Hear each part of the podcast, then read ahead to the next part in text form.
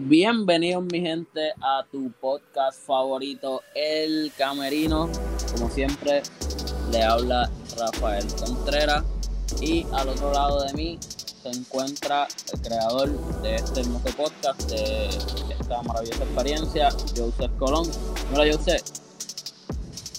Saludos Rafa, saludos a estas personas que siempre están escuchando y nos mantienen, ¿verdad? Su, su fiel sintonía a través de todos los lunes, todas las semanas. Así que antes de comenzar, Rafa, quiero saludar a Francisco Andújar, que siempre es un fiel seguidor. Me escribió ayer felicitándome por la idea, por el concepto y por, ¿verdad? por lo grandioso que está haciendo el podcast y que le gusta un montón. Así que muchísimas gracias a todas esas personas que siempre nos están escuchando todos los lunes y apoyándonos a través de nuestras de nuestras páginas en Facebook como El Camerino y Instagram como El Camerino.pr.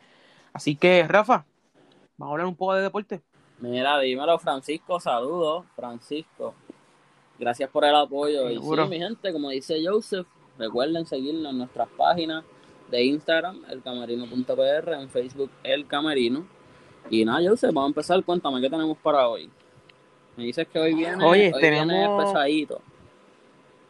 Hoy, hoy, venimos muchos temas, muchos temas pesaditos y vamos, vamos a arrancar comenzando diciendo que la carrera del MVP esta temporada está fuerte. Eh, vamos, voy a mencionar más o menos quién está en las, primeras tres posiciones de la, de la carrera del MVP de, esta temporada, que ya mismo se está acabando y ya mismo vamos, a tener un MVP. Eh, ya en estos, en estos tres nombres voy a mencionar, no está Gianni Tetocumpo, que fue quien, ganó, quien quedó con MVP el año pasado, así que vamos a tener un nuevo MVP para esta temporada nueva.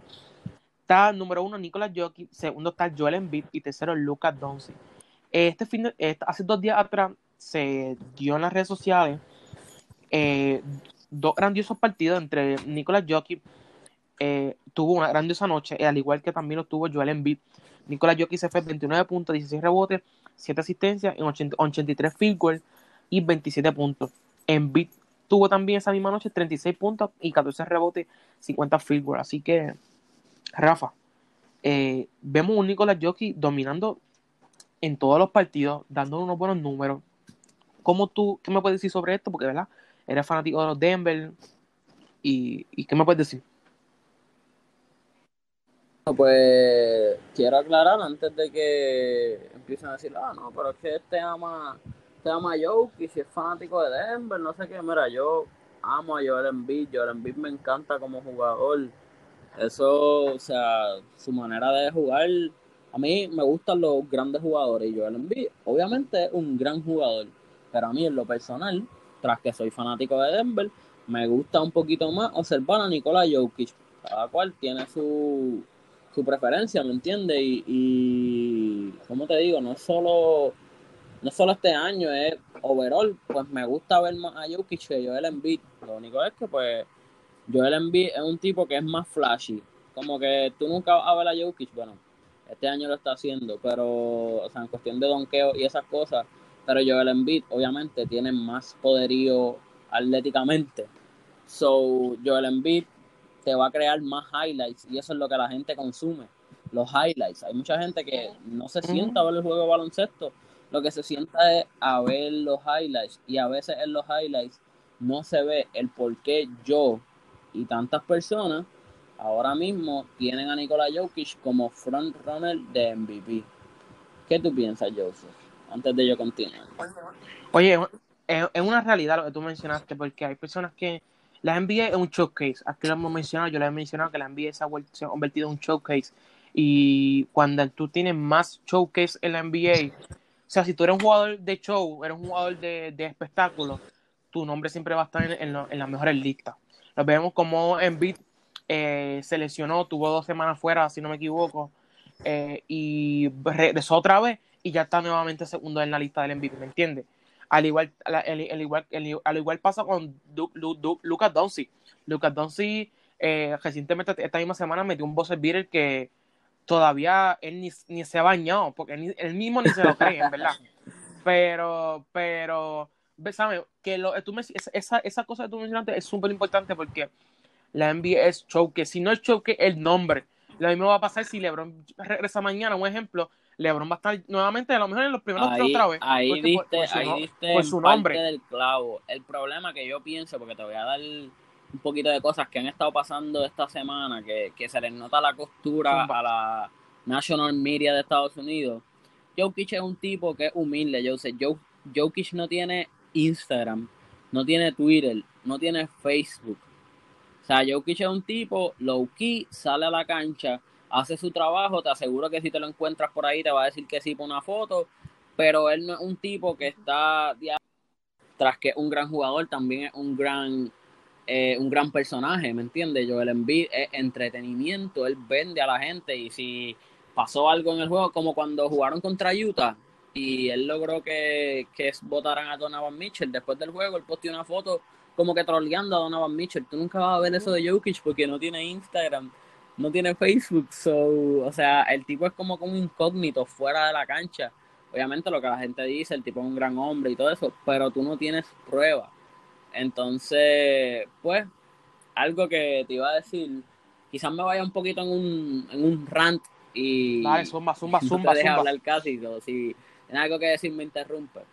Eh, la, la semana pasada, el fin de semana pasado, hay un, un analista en el, en el media de Estados Unidos eh, que él hace un poll siempre de con 101 candidatos del media que también tienen, la mayoría de ellos tienen votos para el MVP. Era como una encuesta ahí faltando este cuarto de la temporada que falta, eh, de quién ellos votarían como el MVP. Y pues en esa lista, eh, con los votos de primer lugar, por mucho salió Nikola Jokic. Y como que eso ha tenido a mucha gente como que rabiosa, por decirlo así. Ellos no te lo van a decir, no te van a decir, ah, estamos rabiosos Ah. de que Jokic esté ahí, pero sus acciones demuestran otras cosas. Como que tuve estos días, yo sé, y tú mencionaste, yo creo ya, Sí. el, el, el stat line que se tiró Jokic el viernes, que fue 29 puntos, 16 rebotes, 7 asistencias, en 83 de field goal, y yo sé, tú puedes creer que ni una En página 27 grande minutos. de las grandes de baloncesto puso algo. O sea, ni Bleacher Report, sí, en 27 minutos, ni Bleacher Report, ni House of Highlights, nadie puso nada. Eh, una página de estadística que, Ujú. que pues este, está verificada y todo, de ESPN también, puso como que, ah, Joel Embiid está 38 en los 38 juegos que tiene, él sería eh, otro de los jugadores con, la, mayoría de las veces, los jugadores con el mejor win percentage, pues ganan MVP, según la lista que ellos tenían ahí. Lo que esos números no te dicen es que en de 38 juegos que él ha jugado, que por cierto se ha perdido 18 de los posibles 56, o ahí están los 38 que ha jugado. De esos 38 que él ha jugado, solo ha jugado 16 veces contra equipos que tienen récord mejor de 500, o sea, que tienen récord positivo. Solo 16 veces, es menos de la mitad Sotanera. de su juego han sido con una competencia, Ah. por decirlo así, entre comillas, que le, pudiera, que le pudiera ganar. No, no, exacto. Como que menos de la mitad de su juego han sido con competencia mayor de 500, mayor que le... O sea, que le pudieran ganar en cuestión por el récord, porque están positivos, por decirlo así. La mayoría de sus juegos han sido contra equipos de récord negativo, que tú no piensas que, que ellos te van a ganar. Entonces, de esos 16 equipos, de, esos 16 juegos que jugó, jugó como dos veces contra Brooklyn sin Durán y sin Harden, o una combinación de eso. Tú sabes que el Big Three de Brooklyn no ha jugado casi ningún juego juntos. Eh, jugó contra los Clippers sin Kawhi, jugó contra Boston dos veces sin Jason Tatum o sin Jalen Brown. Que esos números de 38 no me dicen nada porque su competencia no ha sido tan fuerte. Entonces, tú ves a Nikola Jokic, sí, él está cuarto en el oeste, que ahora perdió a Jamal Murray, si él se mantiene a flote, ese va a ser aún más para su argumento. Este, él está cuarto en el oeste, pero si tú ves su récord, su récord es más que tres juegos detrás del mejor récord del este. O sea, tú no me puedes decir, ah, no, pero que, que Joel Embiid está uno y Jokic está cuarto cuando tú miras los récords y no hay tanta distancia. Es como que, pues si Denver estuviera en el este, estuvieran ahí detrás de ellos, ¿me entiendes? Y, como te digo, Denver está todas las noches enfrentando competencia más dura porque el oeste es más duro y cuando tú eres del oeste tú juegas más contra equipos del oeste, cuando eres del este juegas más contra equipos del este. So, o sea, ese argumento de los récords y de los seeds se va. Otro de los sí, argumentos sí, sí, de la te iba a decir, es por eso que antes de continuar, ¿tienes algo que decir? Sigan una página, sigan nosotros en, en, en camerino.pr entran en camerino. Pues nosotros le hacemos reseñas a todos. El, motivo de esta página es eso mismo, hacerles reseñas a esas personas, a esos deportes, a esos atletas que nadie en, otras páginas le dan las la reseñas. Por eso es que nosotros les enfatizamos mucho que, que, nos sigan a través de las redes, porque van a, van ustedes van a aprender noticias que en otros medios no, le dan foro. Así que con eso los dejo así. Continúa, continúa masacrando a esta gente y, y educando.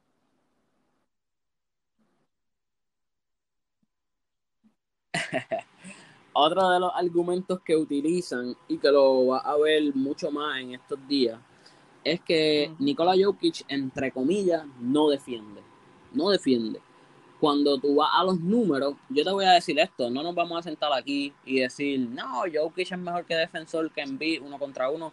Nunca. Yo el Embiid es un animal candidato a Defensive Player of the Year por, por su buena defensa uno contra uno y eso, y, él tiene la habilidad de que es un buen weak side shot blocker, que eso es viniendo del lado débil a dar tapones, él es muy bueno. Eh, Jokic al contrario, pues como te dije ahorita, no es muy atlético, ha mejorado en eso, pero Jokic juega buen, buena eh, defensa de equipo, él sabe dónde estar, en qué momento estar y cómo llegar. ¿Me entiendes? Si ya, si ya el tipo brincó para poner la huira, Jokic lo va a dejar, Jokic se va a brincar con él a tratar de darle block porque la mayoría de las veces va a ser foul y él no, eh, no, no, no, va a ser foul y él no necesita estar en problemas de foul porque su equipo no necesita en la cancha. eso sí, tú, si tú te pones a ver juegos de Denver, va a haber muchas veces, ah, pero es que ya el tipo metió la guira, ah, pero ajá, ya estaba en el aire, Jokic no le va a brincar a un block porque no lo va a hacer. Pero Jokic sí puede hacer steals, está top 5 en la liga en steals, está top 5 en la liga en deflections, que eso es desviar tiros, desviar pases. O sea, no me puedes decir que Jokic no defiende. Lo que pasa es que él ha tenido esta mala reputación desde el principio y bien merecida, porque al principio él no defendía, pero él ya lleva 3, 4 años que ha puesto mucho esfuerzo en ese lado de la cancha para eso mismo, para mantenerse en los juegos y en, estas, en este tipo de conversaciones, porque obviamente el baloncesto al final del día es un lado de ambos, es un juego de ambos lados de la cancha. Tú no puedes más que jugar ofensiva, porque pues nunca vas a ser un gran jugador, será bueno, buenísimo. Un ejemplo es Jim Harden. Pero no durarás tanto en la liga. Vemos el ejemplo, por ejemplo. De, Harden no defiende tanto. No, Harden defiende, Jose. Lo que es. No, papi, él, el mismo problema que Jokic. Todo el mundo dice, no, que Harden no defiende, tú ves los números y Harden defiende, tú ves los juegos y cuando Harden quiere, Harden defiende. Es exactamente lo mismo que Jokic, como tiene esta mala reputación de que no defiende, pues todo el mundo piensa que no defiende y, nadie se pone a verlo para pensar lo contrario. Todo el mundo simplemente piensa eso, ah, eso es lo que dicen, sí, eso es. Y nos fuimos. Lo que te iba a decir, un ejemplo de un buen jugador que era buen jugador ofensivo, pero no defendía y por eso no duró tanto en la liga, era Monta Monta Ellis, que la gente lo recuerda, era de, Golden State, de, de Dallas, eh, jugó en Milwaukee también, él era súper bueno ofensivamente, pero al final del día no era tan bueno defensivamente, porque jugaba a la dos, era bajito y pues se hacía complicado.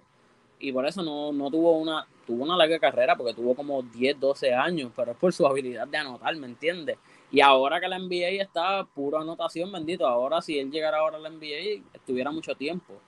Que también por eso es que digo, diablo, le están poniendo demasiado peso al lado defensivo, cuando hoy en día todos los equipos te meten 120 puntos. Todos. O sea, ¿Me entiendes? Cualquier equipo en cualquier noche puede venir, salir, boom, te metió 160 y tú, ah, pero ¿qué pasó? El baloncesto se, juega, más, individual más posesiones, más puntos. Se juega también, ese argumento también el último juego de la NBA se ¿Ah? juega mucho más individual antes que colectivo. ¿Sabe qué? También Demasiado.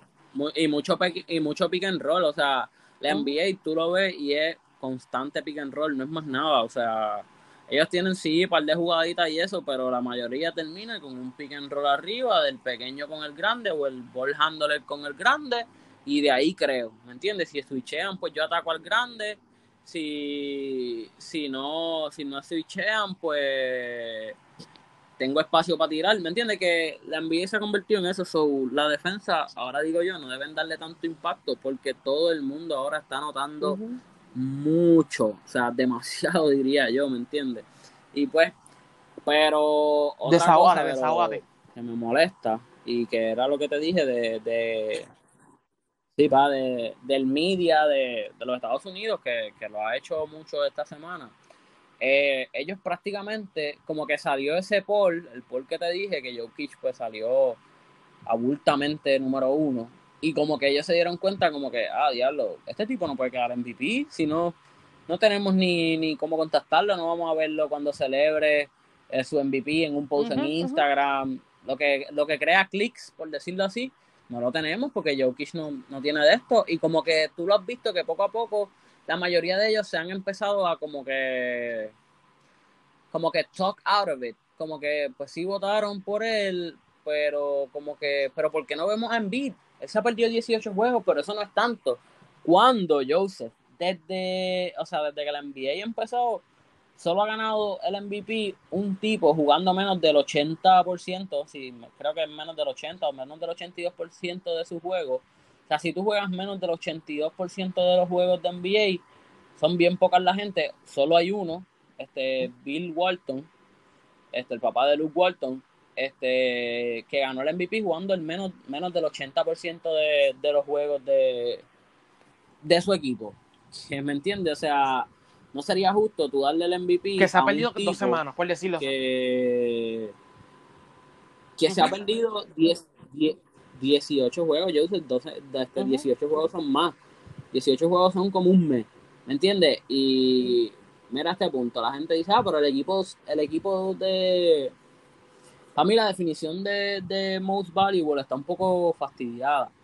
Porque la gente te va a decir, ah, pero este, Joel Embiid se perdió 18 juegos y el equipo se fue 9 y 9. Bueno, pero si tú ves los últimos 10 juegos que él se perdió, que fueron los de la rodilla, en esos 10 juegos el equipo se fue como 8 y 2 o 7 y 3, teniendo la mejor defensa en la liga. O sea, se supone que si tú pierdes al jugador más valioso, tú pierdas literalmente valor y tu equipo juegue peor. No que tu equipo juegue mejor defensivamente y ofensivamente y esté como 7 y 3, en ese, en ese span de tiempo de 10 juegos. Lo que pasa es que en los primeros 8 pues se fueron como 1 y 6, 2 y 5, 2 y 6, e- perdóname. Por que, eso que por eso es que se ve la diferencia y se ve 9 y 9. Si tú sacas a Jokic, a diferencia de, de, de Jokic en beat, Jokic ha jugado todos los juegos de Denver. Si tú sacas a Jokic de Denver, dejando a Jamal Murray, vamos a pensar que lo de Jamal Murray no ha pasado, tú sacas a Jokic y deja a Jamal Murray y la historia es totalmente diferente. Denver no estuviera en la, en la posición donde están si no fuera por Nikola Jokic. Y para mí eso es el significado de más valioso. Cuando lo mismo que le pasó a los Lakers cuando perdieron a LeBron y AD, es como que pues LeBron es mi jugador más valioso. Cuando perdimos más que AD, pues con LeBron pudimos seguir ganando. pero perdemos a LeBron eh, y a AD pues. Pasó lo mismo en 2019, 2019 si no me equivoco, en la final de Golden State y Toronto. Toronto este, Golden State pierde a KD, pierde en la final. Si no hubiera, si Golden State no hubiera pedido a KD, entonces hubieran quedado campeones. Claro está, o sea. Yo, por, yo por, por esa, eso con quien sea. Si Kevin Durant está saludable en esa serie, no hay manera que, que Toronto gane esa serie. O sea, no. Kevin Durant está saludable, no hay manera. Ese equipo de Golden State era prácticamente imbatible. Y los que los ha desmantelado a ellos, porque vemos cómo está jugando Curry, lo que los ha, desmantelado a ellos fueron las lesiones. Durant se lesionó, se fue del equipo. Clay Thompson se lesionó en esas mismas finales que todavía podían hacer el comeback y Clay Thompson se lesionó que por eso no terminaron de hacer el comeback. Eh, que Curry lleva 10 juegos corridos metiendo más de 30 puntos con, 30, con 36 sí, empató a Kobe por ese récord. Rafa, yendo, mencionaste algo bien importante, ¿verdad? Que quería traer también sobre el equipo. Cuando un jugador se lesiona, si el equipo verdaderamente es efectivo o no, cuando teniendo a alguno de los mejores jugadores de la NBA. Es importante tener un buen récord. El récord de una forma u otra es importante para tu para tu para ganar el MVP. Lo que pasa es que en también otro otro fact histórico en la NBA eh, bien pocas veces ha ganado el MVP un jugador que no esté o en el primer equipo de su conferencia o en el segundo equipo de su conferencia este y que pues sea el mejor jugador de, de, uno de esos dos equipos. Que casi siempre lo gana el, el, mejor jugador del primer equipo del este o el primer equipo del oeste. O sea de los primeros dos perdón. Han habido bien pocas ocasiones. Yo tengo en mente ahora mismo tres que fue Jordan en los noventa y pico, un año que quedó tercero con Chicago, ganó el MVP, Carmalón en un año que quedó tercero y Russell Westbrook el año que promedió triple double. Esas tres de memoria son los, son los que me acuerdo. El primer año que Westbrook promedió triple double, que fue 30 y 10, bien exagerado, aunque Oklahoma City estaba este sexto, fue fue como que, obviamente, si tú sacas a Westbrook, aquí está la definición que dije. Si tú sacas a Westbrook, Westbrook era el jugador más valioso de ese equipo. Si tú lo sacas, este Oklahoma City no funcionaba para nada. So, que son bien pocas las veces, pero en este año que todos sabemos que claramente el oeste está bien pesado, tú no le puedes pedir a Jokic, porque en este caso ni Donovan Mitchell ni Rudy Gobert están en la conversación. Porque pues Utah juega mucho team game. Hay como cuatro o cinco tipos promediando más de 10. Eh, Phoenix, exactamente lo mismo. Tienen dos superestrellas. Eh, te estoy hablando de esto por los facts, como que por los facts. Utah tiene, tuvo, según la NBA, tres All-Stars. Mike Conley, Donovan Mitchell, Rudy Gobert. Phoenix tiene dos All-Stars, según la NBA, Devin Booker y Chris Paul. Los Clippers tienen dos All-Stars, eh, Paul George y Kawhi.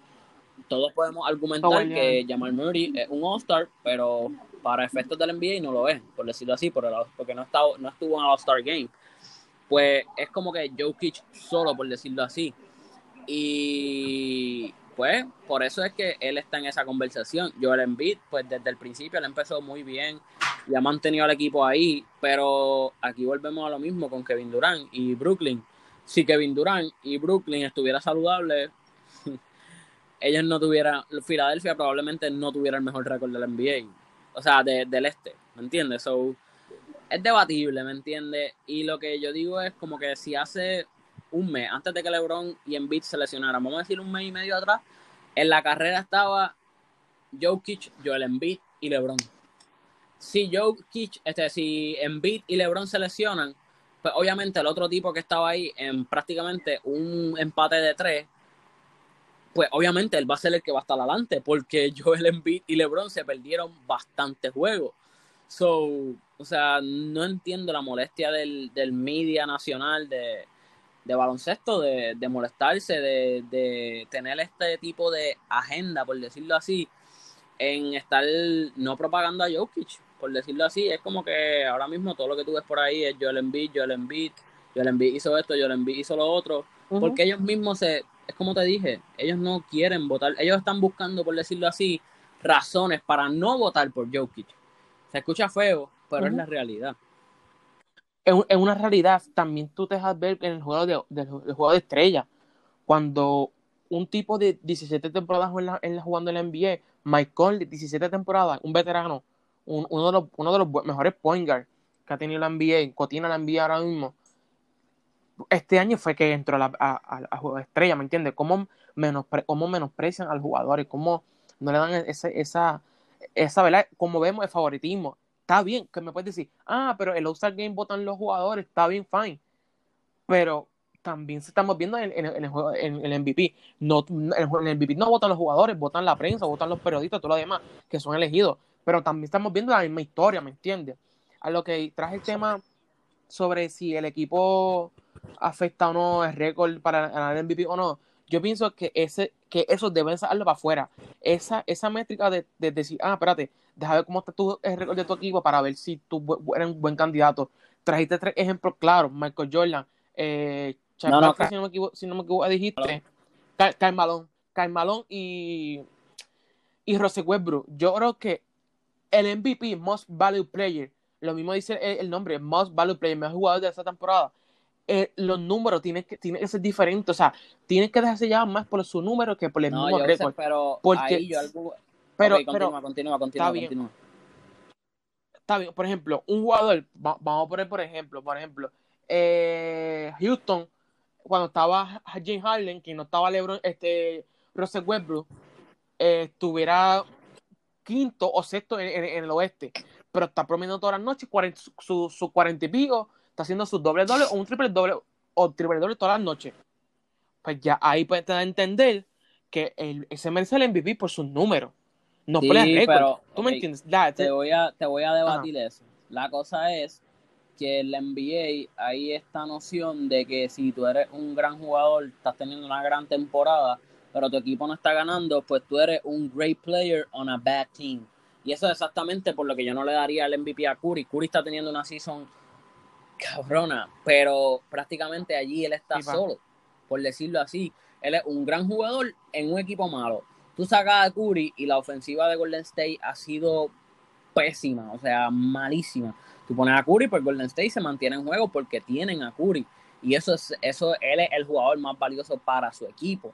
Pero como no tienen el récord, yo no puedo dar, yo no puedo venir aquí, sentarme y darle el MVP a un tipo que su equipo está décimo. Cuando desde que la NBA empezó, yo casi no doy MVP a, a, a tipos fuera del top 2. So, no, eso te lo argumento porque tienen esa pero, noción. pero es que no, no, no- ok. Tienen esa noción de que él es un Ajá. gran jugador en un equipo malo, por eso él no va a estar en la conversación de MVP y no se lo van a dar. Puede recibir dos o tres votos, pero él no va a ganar el MVP. Pero es que, no, o sea, como te digo, yo te entiendo el punto, yo te entiendo el punto, pero la idea, la, ¿sabes?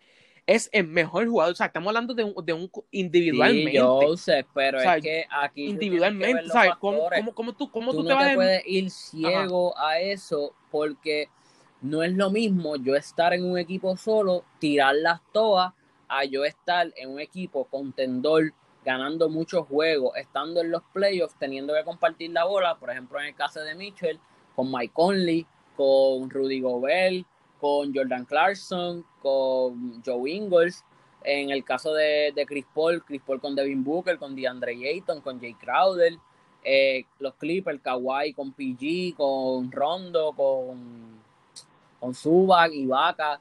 No es lo mismo, ¿me entiendes? Curry en Golden State, ¿quién tiene? Pues- Nadie, las tira, las puede tirar todas. Él puede, Curry pudiera jugar Pues- un juego de 48 minutos, él pasando media cancha y zumbándola y nadie va a tener un problema porque no tiene más nadie. Es un gran jugador en un equipo malo. Yo no le puedo dar un MVP a un tipo así. Ok, pero va- vamos en el caso, Lucas Doncic está tercero y su equipo está séptimo. Pero él no, su equipo está séptimo. Pero Luca está compitiendo por playoff y lo mismo, si tú, ok, Joseph, escucha, Pues, escucha, entonces, escucha, escucha. entonces, el, escucha, no, no, espera, espera, espera, pa- pa- el séptimo del oeste, Ajá. séptimo, sexto, octavo, esos, esos equipos del oeste que están en esas posiciones, en el este estuvieran cuarto. Cuarto, top four. Eso es súper bueno, top four, tienes home court advantage. So, aquí nos estamos pasando en récord. No, Dallas no, Da- Da- Dallas tuviese séptimo con tu y eso en el oeste. en el No, este, obviamente perdón. ahora los últimos días, pues, el par de esos equipos han ganado más Pero- juegos, pero, pero, escúchame. tú lo ves y ellos estarían séptimos. Y Luka Doncic está ahí por Menciona- sus números. Ajá. Él no va a estar ahí por el re... Ok, exactamente lo mismo que Curry. Curry debe estar en el top 5 y va a ser All-NBA Point Guard, el 1, probablemente del All-NBA First Team, pero pues por sus números. Ahí sí, pero no te van a dar el MVP por estar décimo. Porque el lindo, ponle Curry, Ok, Joseph, para ponerte este ejemplo, ponle que Curry estuviera promediando los mismos números y su equipo estuviera 15. ¿Tú crees que él se merece el MVP? No, si estás 15, estás último en la NBA. No, pa. escúchame. Gol- Golden State tiene 28-29. Noveno. Memphis Grizzlies tiene 29-26. Si Memphis Grizzlies pierde cuatro juegos y Golden State gana cuatro Ah, juegos, está- yendo octavo. a, Y ahí tú solo darás a lo- Curry. Si esto pasara, o sea, vamos. Bueno, pero, pero, pero vamos, si eso pasa, entonces Curry debe estar en la conversación y Pero Puede es ser que Curry está en la conversación, pero él está en la conversación por... Escucha, está en la conversación por respeto a sus números. Pero es lo mismo, él nunca va a llegar a ganarse el MVP estando décimo en el oeste. No lo va a hacer. No lo va a hacer. No sé. Eh, por ejemplo, si está octavo, pues, Tampoco, Joseph. Anyway, no. yo, O sea, tú no puedes. es, que, o sea, es, que, Rafa, son individuales, es, jugador Sí, individual, los Joseph, pero si tú tienes. no, no tiene no, nada que ver el pero si tú tienes en la historia de la NBA, ellos han debatido este, este premio toda la vida, toda la vida, basándose en ganar en los números. ¿Por qué? Porque si un jugador no está ganando y está poniendo números, es un jugador bueno, como te he dicho ya siete veces, es un jugador bueno en un equipo malo, que está, que está solo, que las puede tirar todas. No es lo mismo compartir la bola cuando estás en un equipo contendor. O sea, a él no lo van a premiar. Él está en la, en la, de, en la carrera por respeto. El año pasado, Bradley Bill ni hizo el All-Star Game, teniendo una season de promediando más puntos que Curry, menos asistencia, eso sí, pero más rebote, Steel, buenos, buenos por ciento, y Bradley Bill ni hizo el All-Star Game. Y ni, ni hizo el All-Star Game, Bradley Bill el año pasado promedió 34 y pico, o 33 creo. Ni hizo el All-Star Game, eh, creo que llegó a ser el All-NBA, pero no hizo el All-Star Game, no estaba en la conversación por MVP, teniendo mejores juegos que Curry, o sea, teniendo mejores promedios que Curry. So, o sea, no, Joseph, no me puede ser así. Pues entonces, pues entonces a Lucas Doncic le están respetando por sus números. Pues Pero eso fue lo que te dije, él está en respeto, eh, él está en la carrera por respeto, él no va a ganar el MVP. Lucas Doncic está ahí por tener a alguien, él está, ahí por tener a alguien en la lista. Pues él está ahí por tener a alguien en la lista. Yo sé, que estás temblando. Joseph, la yo sé que tú estás temblando está temblando por ese el cuco de La carrera es Jokic versus Embiid. No hay más nadie en la carrera. Ellos te van a poner ahí. Okay. Ellos te van a poner ahí personas para rellenar porque tienen que poner personas para rellenar. Pero la carrera es Jokic versus Embiid. Y para mí, el MVP es Jokic por su consistencia. Porque es lo mismo, volvemos a lo mismo. Si tú juegas más, tienes más probabilidades de perder. Si vamos otra vez a la estadística de 38 de Joel Embiid, o sea, ha jugado 30, pero y eso otro 18 juegos no estabas disponible para tu equipo, no, no eres, o sea, debería ser tu valor, la, habilidad también te añade valor. Si tú estás noche tras noche en, el equipo jugando, tú eres más valioso. Ok, yo, te voy a poner esto. Si tú pones a Joel Embiid, ok, si yo, si tú no supieras los números de ellos, si tú no supieras los números de ellos, y yo te pongo esos números ahí en cinco años. Yo te pongo estos números. Ah, yo sé, ¿cuáles números tú escogerías de esto? Los de Jokic o los de Embiid. Sin tú saber quién era, 90% de las veces yo te aseguro que tú escoges los de Jokic. Porque Jokic promedia sí tres puntitos menos que Embiid. Eso sí te lo doy. Pero promedia la misma cantidad de rebotes. Promedia cinco asistencias más que él. Tira mejores por ciento across the board. O sea, tira mejor por ciento del campo.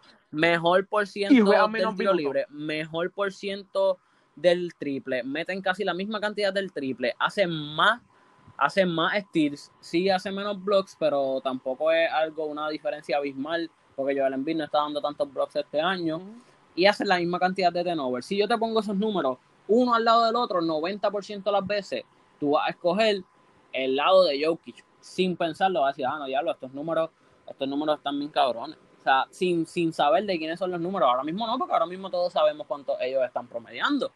Pero si yo en cinco años me siento contigo, ah, Joseph, dímelo, papi, ¿qué es la que hay? Mira, te, te vas a hacer una prueba. No sé si te acuerdas de esto que hablamos en el podcast. ¿Quién tú cogerías de estos dos números? Tú vas a escoger el de Jokic casi siempre, sin saber. Y también, y también es también factor de Jokic es que juega menos minutos que Joel Embiid. Joel Embiid está más tiempo en la cancha. Al revés. Bueno, si, si, nos vamos al último partido, en ha jugado más partidos que, que le dio una pela a Houston. No te puedes ir a eso. Jokic está segundo en la liga en, en, minutos detrás de Julius Randle. Segundo en la liga, o sea, en cuestión de promedio. Jokic ha jugado de, de su equipo, Jokic ha jugado el 75% de los minutos posibles de su equipo, mientras que Joel Embiid ha jugado el 42% de los minutos posibles de su equipo. Sea, ha jugado menos del 50% de los minutos que en estos 56 juegos tu equipo ha podido jugar, por cierta son 48 minutos por juego, son por 56 juegos, son, déjame sacar aquí los números rápidos, 48 por 56. De 2.688 minutos, Joel Embiid ha jugado, espérate, lo, lo hice mal, lo hice mal de 2688. Papi, papi, te tengo, te tengo nervioso, eso es lo que pasa. Joel Embiid, de, esos, de esos 2600 minutos, Joel Embiid ha jugado aproximadamente 1128 minutos. Menos de la mitad de los minutos de su equipo él ha jugado, mientras que Jokic ha 75% de los posibles minutos de su equipo. O sea, vamos. O sea, tú no, me puedes, tú no puedes ser el jugador más valioso de un equipo si has jugado menos del 50% de los minutos posibles de tu equipo. No, o sea, no, no me puedes ganar el MVP así. Ok. Si mañana ya hace el último partido y, y se decide el MVP, ni modo, se lo va a dar a, a, a Jokic, ¿verdad? Se supone que sí. Pero como te dije, la, la gente está buscando factores para no votar por Jokic. No, o sea, está buscando razones para no votar por Jokic. Y probablemente eso es lo que eso es lo que le, le costará a Jokic en este último. Él va a tener que seguir demostrando, mantenerse en el top 4 del oeste para que su... Porque algo que no te he mencionado, la mayoría de los MVP últimamente se ganan por narrativa. Porque tuve el año pasado, pues Giannis sí era el mejor jugador en el mejor equipo, pues está bien. Pero vámonos a ir al 2011. Ese MVP de Derek Rose para mí es bien debatible. Porque si tú ves los números de LeBron, y no es por irme Mabrón aquí, tú ves los números de LeBron y LeBron tuvo mejores, o sea, promedió más puntos, promedió más rebotes, promedió más asistencias, mejores tiros del campo. Pero ¿qué pasa? La NBA tenía a LeBron como el villano. El villano que se fue de su equipo de la casa para Miami, para formar un Big Three, solo le importa ganar. ¿Y qué pasó? Derek Rose era un chamaquito que está jugando para el equipo de su, de su casa, por decirlo así, su hometown team. Eh, está teniendo buenos números y los llevó a ser primero en el este. Esa es la cosa, eso es una narrativa. En el, en el año de Westbrook, lo mismo. La narrativa era Westbrook se Durán doble. lo dejó y Westbrook ha hecho hasta lo imposible por mantener el equipo ahí a flote en playoffs. Eh, le promedié Sí, pero triple el double. Eso, de eso es fue por los triple dobles, ¿Ah? exacto. No, sí, por lo, lo, lo de Westbrook es mayormente por el fue por el Sí, triple eso- doble. eso una hecho a, apostar si el, tri- si el triple doble no hubiera estado en Westbrook, no se hubiera, ganado- no hubiera ganado. el Claro, y obviamente lo que él hizo es súper difícil y rompió el récord de triple doble en una temporada, promedió triple doble otra vez, que pero ya, ya hemos llegado a un punto en la NBA que el NBA se juega tan rápido y hay tantas posesio- posesiones que después de eso Westbrook promedió otra vez triple doble y fue como que, ah, sí, te vemos. Ok, qué bueno. Eh, promedió después otra vez triple doble y como que, ah, sí, sí, qué bueno, papi, qué bueno. Eh, y este año creo que está promediando triple doble otra vez y es como que, ah, sí, papi, qué bueno. ¿Me entiendes? O sea, todo es a base de Sí. narrativa. Y en este año, la Jokic no tiene una narrativa para él. No la tiene. Como que, ¿qué narrativa tú puedes crear para Jokic? Ellos, yo puedo crearte una ahora mismo. Ellos empezaron lento. Tenían siete jugadores nuevos en el equipo que tenían que acoplarse. Empezaron lento 1 y 4. Después perdieron a Michael Porter por COVID como tres semanas. Después cuando están cogiendo ritmo, se lesiona Gary Harris. Eh, pum, este, tienen un par de ups and downs, consiguen a Aaron Gordon. El equipo está jugando el mejor baloncesto de, de la temporada, se lesiona a Jamal Murray. O sea, ¿me entiendes? O sea, yo te creo ahí una narrativa. Y aparte, si tú, ok, yo veo todos los juegos de Denver. Yo puedo eh, decir esto. Si tú ves, si, si Hablar tú ves- sobre eso. si tú ves todos los juegos de Denver, tú ves que muchos de esos juegos o muchas de esas victorias que Denver tuvo fue por Nikola Jokic. O sea, fue porque él los mantuvo ahí. Jokic mantuvo a Denver a flote mientras el equipo todo a su alrededor se estaba cayendo o estaban los muchachos in and out of the lineup, eh, saliendo y entrando en el- de la alineación. O sea, él los mantuvo a flote. Y él era que, ah, necesito un canasto, pum. Tú necesitas que hoy yo meta 50, meto 50. Tú necesitas que hoy yo meta 40 y haga triple double, lo hago. Necesitas que hoy no tire casi y que se la dé mucho a Michael Porter y a Jamal Murray, se la doy. Y eso es un jugador que, que sabe llevar el juego, sabe cuándo turn it off, turn it on. ¿Me entiendes? Es- para mí es el jugador más valioso de este año y debería ser. Pero, pues, obviamente yo no, no tengo voto para eso y espero que no, que no se lo roben porque lo que, lo que estoy viendo en, la, en, la, en los medios es eso. Están buscando razones para simplemente no votar por él. Así mismo es nada. Yo también pienso que Nicolas Jokic es contendor al MVP claramente. Hemos dado aquí nuestros puntos, hemos dado nuestros argumentos. Rafa trajo otros argumentos para que tú sepan por qué Jockey se merece ese MVP. Así que nada, lo, lo, lo que nos resta es que seguirnos en nuestras páginas en Facebook, el Camerino, el Camerino.br, para que se enteren de todas las noticias que estén pasando de la NBA. Nuevamente, cada dos semanas, una semana se actualizan la, la carrera para el MVP. Así que yo creo que siempre vamos a estar tocando un poco sobre ese tema, cómo van, van a estar los órdenes. Así que este orden, esta semana, pues le tocó a Lucas Doncic eh, da la Mavrita séptimo, así que nada, fue un gran debate eh, sobre eso, así que si usted, ¿verdad?, escucha esto y quiere dar su opinión, nos pueden escribir, el inbox de la página está abierto, nos puede escribir por ahí, también cuando subamos la broma de podcast, está, arriba, eh, vayan a comentar, comenten, mira, esta parte fue la, que me gustó, estoy de acuerdo de quién, estoy de acuerdo del otro, bim bam, y así sucesivamente, para que también, ¿verdad?, conozcamos su punto de vista también, no, no tan solo el de nosotros, sino también escuchar las opiniones de los demás. Así que, Rafa, vamos a cambiar un poco el tema y vámonos para el fútbol. Sí, sí, claro, fue, fue un, temita pesadito.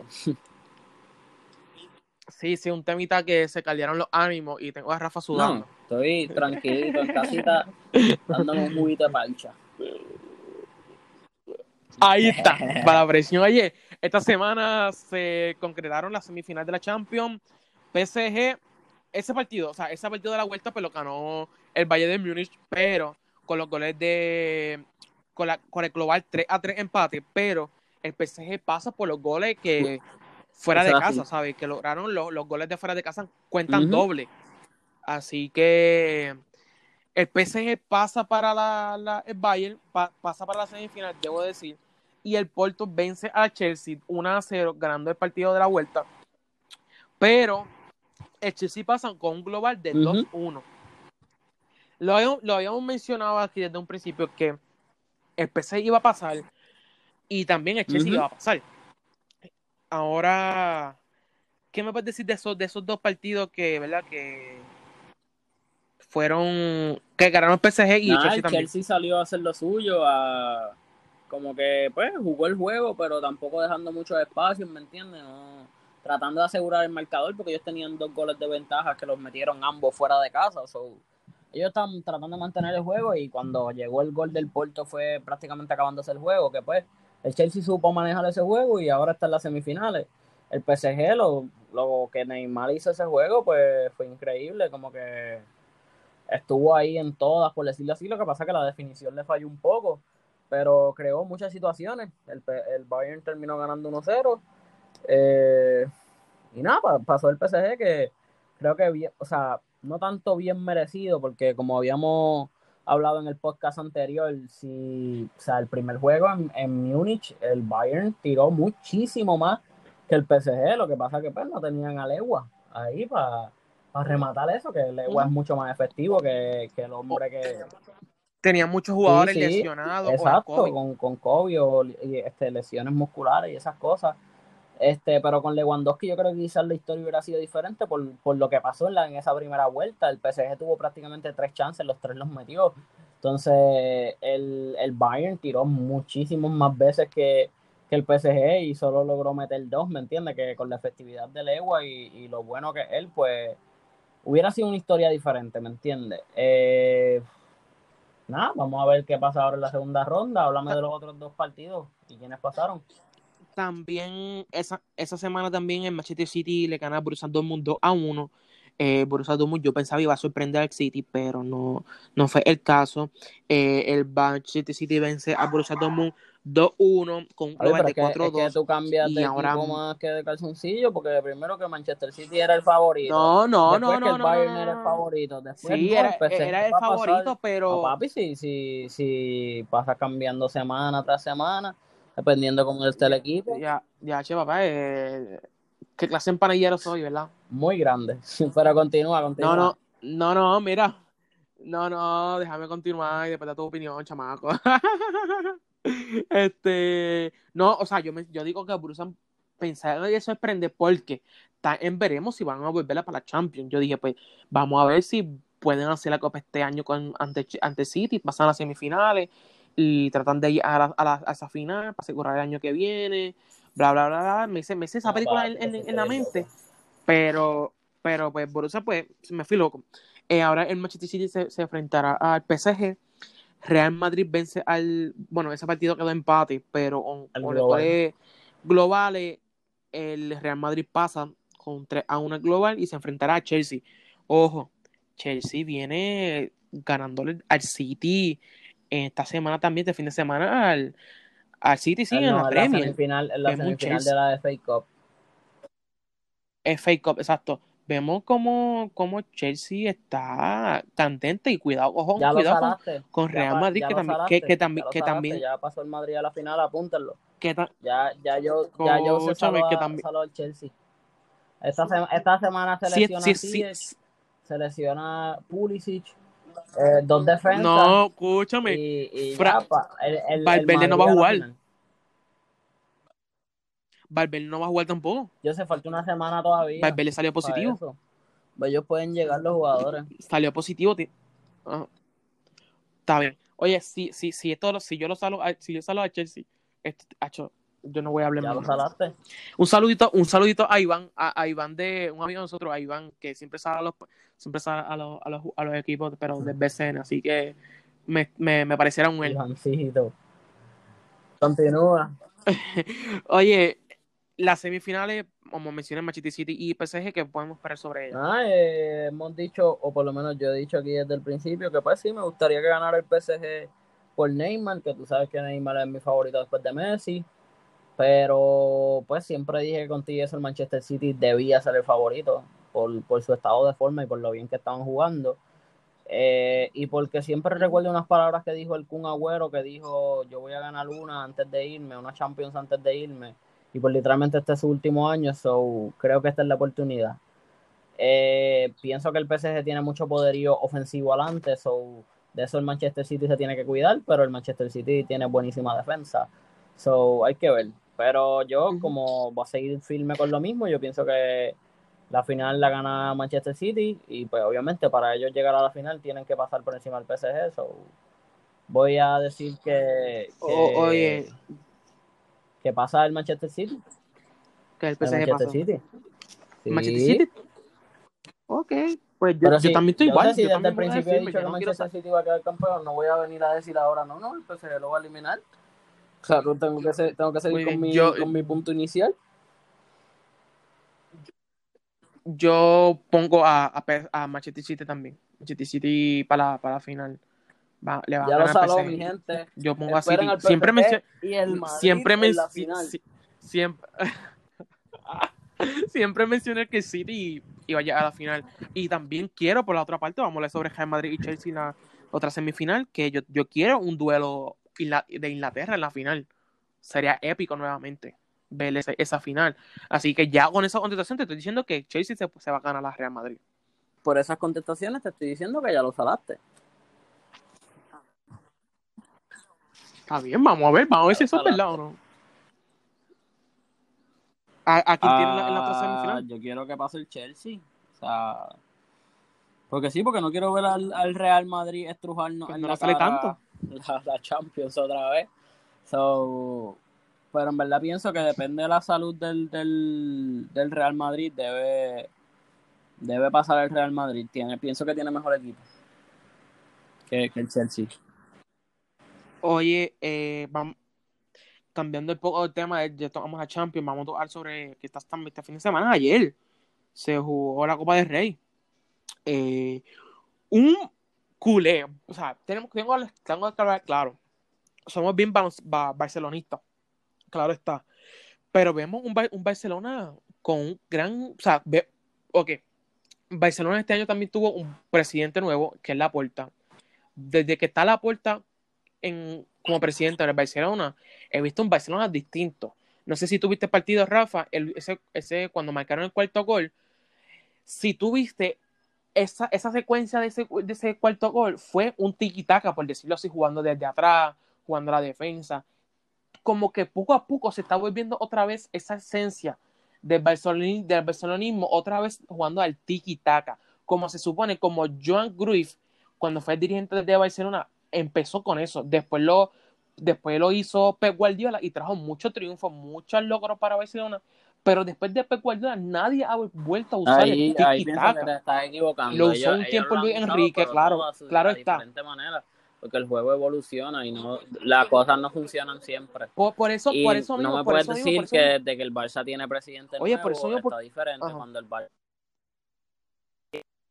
No, no, no, no, no, no. enero A, lo que voy, a lo que voy es que están jugando, están jugando bien con un presidente nuevo porque no, no pero, pero escúchame, es que llevan jugando bien desde escúchame, enero. escúchame, escúchame por qué digo esto. Con un pre- ok, cuando estaba este Joseph, no, yo, ¿verdad? Pero ajá, Joseph Bartomeu, estamos, estamos, se veían, se veían alegres. No, No, ah, pero pues eso ese es el ellos están efecto jugando, de, de- del escucha, nuevo ellos están jugando, ellos están, ellos están jugando alegre desde que el presidente se fue. Por No eso es ningún mismo. afecto del presidente, pero es que no me puedes decir entonces desde que hay presidente nuevo. Si el presidente nuevo llegó en marzo y ellos están jugando bien desde enero, no Pero sabían decir que, que iban desde que tener un presidente nuevo. Sabían que iba a tener un presidente nuevo. Exacto, ellos se liberaron cuando se fue Josep María Bartomeu, pero lo que te estoy diciendo es que no me puedes traer el argumento de que están jugando bien desde que hay presidente nuevo. Si el presidente nuevo llegó en marzo y están jugando bien desde enero, desde finales de diciembre, es lo que te estoy El presidente nuevo iba en marzo 7. La puerta ganó la elección en marzo 7. Este, bueno, Ok. eh, Barcelona, como, como ya mencioné, eh, ganó la Copa del Rey, la final 4 a 0 eh, ante Atlético Bilbao. Marcaron gol Griezmann, De Jong y un doblete de Messi. ¿Qué me puedes hablar de sobre, sobre ese partido? Nada, en verdad que un juego bueno. El, si te pones a ver los highlights o viste el juego, te das cuenta que el, Atle- el Atleti casi no, no salió a competir, por decirlo así. Era como que no estaban ahí. La primera mitad aguantaron, aguantaron, aguantaron, pero nunca se vio la competencia full de ellos, ¿me entiendes? Ya tan pronto cayó el primer gol, ellos se desmantelaron, por decirlo así. O sea, cayó ese primer gol y, y, te- y si te das cuenta, pues cayó ese primer gol y en un span de 12 minutos cayeron tres más. Como que el primer gol fue en el 60 y en el 72 ya estaba 4-0. O sea, ellos se cayeron anímicamente. Ya ellos estaban como que ah, medio ahí en el borde de la taza y hasta que se derramó la taza cuando cayó el primer gol. Eso fue lo que pasó. Eh. Y nada, bien el Barcelona salir a ganar después de una semana difícil en el clásico, que como mismo dijo Messi, pues no pudieron sacar el resultado, pero ahora mismo ya otra vez están con los resultados de hoy, ya otra vez están dependiendo de sí mismos para ganar la liga, porque el Real Madrid empató, que era lo que habíamos hablado la semana pasada, el Real Madrid empató y el Barça, pues, ya está otra vez. Sí, pero el, Atlético a dos ganó. puntos del Atlético. No el Atlético. Sí, sí, pero está a dos puntos del Atlético. O sea, si ganase mañana, si ganase cuando se juegue este juego, porque obviamente ellos no van a jugar la semana de, de esta, ¿cómo te digo? Los juegos de esta semana, ellos ahora mismo se van a quedar con un juego menos por ahora, por como tenían la final, no van a jugar final sábado y jugar domingo otra vez, como que no. Pero ellos ahora mismo, en el caso de ganar el juego, pues estarían a dos puntos del Atlético. Obviamente todavía tiene el juego contra el Atlético. Si tú le ganas al Atlético, son más tres puntos y el Atlético te llegan más que dos, el Atlético caería un punto detrás de ti. So, nada, el Barcelona ya ahora mismo tiene, 65. tiene, es, exacto, sí, 65, pero que tiene el control otra vez de su destino, Claro. porque el, el Real, el Real Madrid ahora mismo tiene 67 puntos con el empate de 66. hoy, si no me equivoco, Bueno, 67, exacto, Eh, 67. el empate de hoy, por eso. Que el Barcelona si gana se, volvi- se volvería a poner segundo y a dos puntos del Atlético, teniendo ese juego, ese enfrentamiento en contra todavía contra el Atlético. So, una vez más, el Barça depende de sí mismo para ganar la liga. So, hay que ver. Yo espero que, que puedan. Ahora mismo al Barça le quedan ocho finales, por decirlo así. Cada juego deben tratarlo como una final. O sea, cada juego tú tienes que salir y salir con la victoria. No, o sea, no hay vuelta atrás. Ahora mismo, si tú quieres ganar la liga, que ahora mismo depende de ti una vez más, tienes que salir a ganar todos los juegos. Y van a haber muchos juegos corridos. Va. Porque hay varias semanas que como que juegan domingo, después juegan jueves, después juegan domingo otra vez. Que van a tener varios juegos corridos, pero hay que hacerlo. Hay que tratar de mantenerse saludable y ganar esos juegos. Eh, Atlético de Madrid ganó y goleó, mejor dicho, a, 5-0. a Eibar 5-0, ¿verdad? Con esa victoria pues se colocan y en la tabla de posiciones liderándola con 70 puntos. Eh, unas expresiones que mencionó el capitán Leo Messi después del juego de la Copa del Rey, dijo en una entrevista en Balca TV, dijo, es un año diferente de cambio con jóvenes. Nos costó arrancar al principio, pero el equipo se ha ido haciendo fuerte y estamos en la lucha por la liga. Quedan muchos partidos y pasarán muchas cosas. Esas fueron las expresiones de Messi luego de ganar la Copa de Rey. Es una realidad. Eh, los jugadores nuevos se estaban aclopando, ¿verdad? Con, los veteranos, con, este, con, este, con estos equipos nuevos. Con, eso, eso es para que tú veas, Joseph, que yo sé mucho de esto. Yo siempre te he dicho, el problema con el Barça era que tenía un equipo de jóvenes y los jóvenes, el problema es que son inconsistentes. Los jóvenes siempre van a ser inconsistentes y eso yo te lo llevo diciendo desde siempre. Lo sabes, desde que empezamos el podcast, y hemos hablado de Barcelona, siempre te lo he dicho, los jóvenes son inconsistentes. Obviamente, con la experiencia que han adquirido este año, pues se han hecho más fuertes y como Messi dijo, o sea, nos merecíamos esta alegría, ¿me entiendes? Es un equipo que ha luchado mucho por estar aquí, donde están. Y, y nada, o sea, bien merecido. Como que la Copa del Rey, yo, yo lo decía, eh, eh, era una copa que teníamos que ganar. Porque el Barça, el Barça se había esforzado mucho por ella. O sea, tú sabes lo que es contra el Granada, prácticamente eliminado. En los últimos minutos, boom, empata el juego, te va a la prórroga, pasaste contra el Sevilla en la semi. Eh, estabas perdiendo 0-2 en la ida. Cuando vienes a la vuelta, 0-2 con gol en el 94, para irte, en el 92, perdóname, para irte a la prórroga, ganaste. Eh, en, contra el Rayo Vallecano caíste abajo 0-1, lograste remontar contra el otro equipo que jugaste antes, eh, que era de segunda o tercera división, caíste, empataste creo que fue, y te fuiste a la prórroga y en la prórroga pudiste sacar la victoria que el Barcelona se ha tenido que fastidiar mucho para, para llegar aquí donde desde el principio de temporada. creo que es bien merecida. Sí, creo que es bien merecida, en verdad. Esta ah. copita, esta copita so, esperemos que podamos seguir luchando por la liga, que, todo nos salga bien y, y si está en la voluntad de Dios que salgamos con ese título. Que ahí eso aseguraría 100% que Messi se quedaría. Porque él viera como que, pues mira, este proceso de los jóvenes sí funcionó y los jóvenes me ayudaron a ganar la liga porque obviamente Messi es el máximo anotador y eso, pero nadie, nadie puede hacerlo solo. Claro. Excepto Messi en el año que metió 91 goles en el, en el año, pero pues, ajá. Que, estamos ese tema. que realmente Messi tiene un pie, yo pienso que Messi tiene un pie fuera de, fuera de Barcelona y un pie adentro hasta ahora. Porque vemos, vemos yo, sigo, yo sigo argumentando. Dale. Messi, Messi lo vemos contento. Pero, ¿y si esa alegría es momentánea. Vamos a poner porque ganaron la Copa del Rey. Y han, y han, y han estado bien, están, peleando para, para la Copa de, la Liga. O sea, yo pienso que sí se puede quedar. Sí, se puede quedar, pero a la misma vez pienso que no, ¿me entiendes? Vamos a ver, también, oye, oye, oye, oye, hoy también salió una noticia que el papá de Messi y el agente de Messi estaban en Barcelona hoy.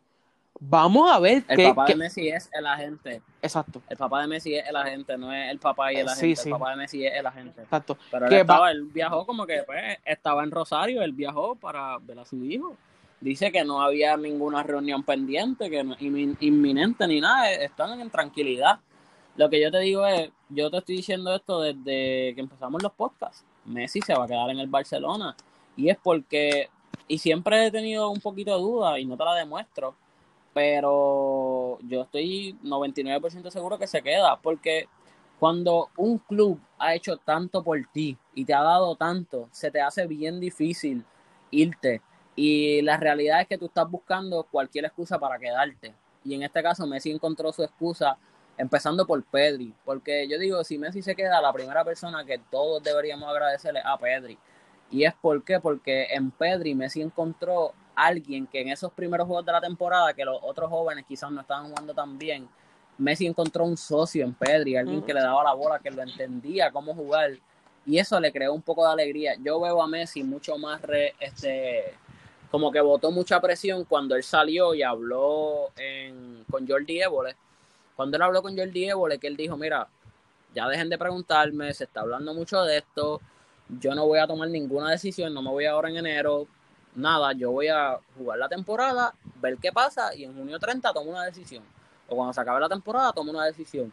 Eso a él y al equipo le quitó un peso grandísimo encima. Eso fue a principios de diciembre. Y después de ese juego, el Barça se fue en un stretch que prácticamente no perdió, ganaba todo o empataba, perdió la final de la Supercopa, perdió contra el PSG en Champions y hasta el sábado pasado que ganó en ah, perdió con el con el Sevilla en la ida de la Copa del Rey y el sábado pasado que perdió en el clásico, desde que Messi habló ellos han empatado varios de esos juegos, la mayoría lo han ganado y han perdido solo esos cuatro juegos. Yo digo que el equipo y Messi se liberaron como que de este peso de que pues Messi no se va en noviembre, va a estar con nosotros la temporada, el resto de la temporada. Messi no se va en enero, perdóname. Va a estar el, resto de la temporada, vamos a tratar de hacer, o sea, todos tenemos el poder de tratar de convencerlo, obviamente con nuestro juego en la cancha. y, y, se ha visto, se ha visto. ¿Qué te puedo decir? Nada, ya yo di mi opinión eh, esa es tu opinión, ¿verdad? Pero nada. Vamos a ver. Messi. Se queda. Voy a llamarlo esta noche a ver qué me, qué me, cuenta Messi. Ah, pues sí, ya yo hablé con él. Ah, ya hablaste con él. Ya con él. claro. Yo lo llamé ayer para felicitarlo. ¿Y cómo te, qué te dijo? ¿Que estaba contento él? Que sí, claro, que estaba bien feliz con esos dos golitos. Que era una felicidad que se merecían y eso. Y que estaba bien contento por, por los jóvenes que que pudieron adquirir su primer título. Qué bueno, de verdad, qué buena conversación. ¿Cuánto duró? ¿10 minutos o una hora?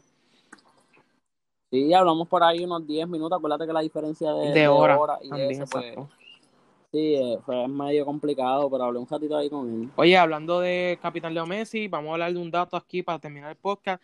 Son siete las copas de Rey que ha ganado Leo Messi y es una copa que ha levantado Leonel Messi como capitán de Barcelona. Así que Messi ha ganado la Copa de Rey desde 2009 2012, 2015, 2016, 2017, 2018 y 2021. Así que grandioso por parte de Messi. Y nada, Rafa, ¿algo más que quieras decir?